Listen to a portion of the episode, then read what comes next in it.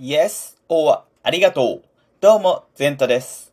今回はミニマリスト的プレゼントの受け取り方というテーマでお話ししたいと思います。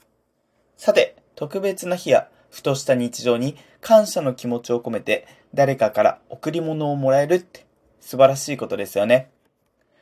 と同時にミニマリストとしては物は少なく生活をシンプルに保ちたいという思いがあるので贈り物は喜びであると同時に少し複雑な気持ちになることもありませんか？あ、僕、私、ミニマリストだから物は送らないで、なんて口が裂けても言えないですよね。相手の気持ちを大切にする姿勢は忘れないようにしたいです。だって、プレゼントって相手の気持ちを形にしたものなので、送る側も僕らに喜んで使ってもらいたいと思ってるはずなんです。だとしたら、こちらもあなたの思いを受け取ったよ。ありがとう。と答えることが相手への思いやりや優しさだと思います。だからこそ、お互いが満足できるように、僕たちミニマリストは自分たちの価値観をしっかりと伝えるということが重要だと思います。では、どうしたらいいのでしょうか？僕の考えはズバリ、相手の気持ちを大切にしながら、自分たちのライフスタイルにもフィットする方法を見つけるということです。もっと言うと、物理的なものよりも何かの体験や食べ物、一緒に楽しい時間を持てるものがいいとあらかじめ分かってもらうことが大切です。そうして、贈り物の意味や価値についての考え方を共有することで、贈る側も安心してプレゼントを選べるようになるはずです。では、具体例をお話ししますね。こういう方向性がおすすめです。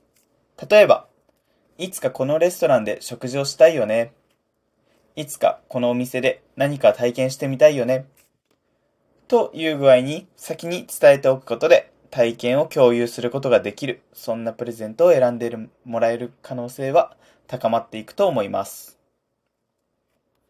僕も来月が誕生日なのですが、この前一緒にご飯を食べに行った友人に、物よりも体験を僕は大切にしているよということを伝えてきました。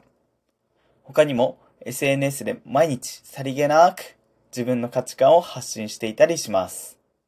あ、あと言い忘れてました。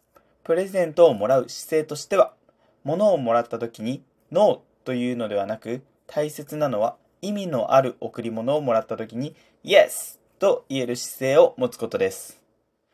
物理的なものをもらったら、相手への敬意を表すように、ありがとうと言って受け取り、自分にとって満足のいくプレゼントをもらったら、欲しかったんだよこれ。本当にありがとう。と分かりやすく喜ぶのがいいと思います。そのために、まずは前もって情報を共有しておくことが鍵になりそうです。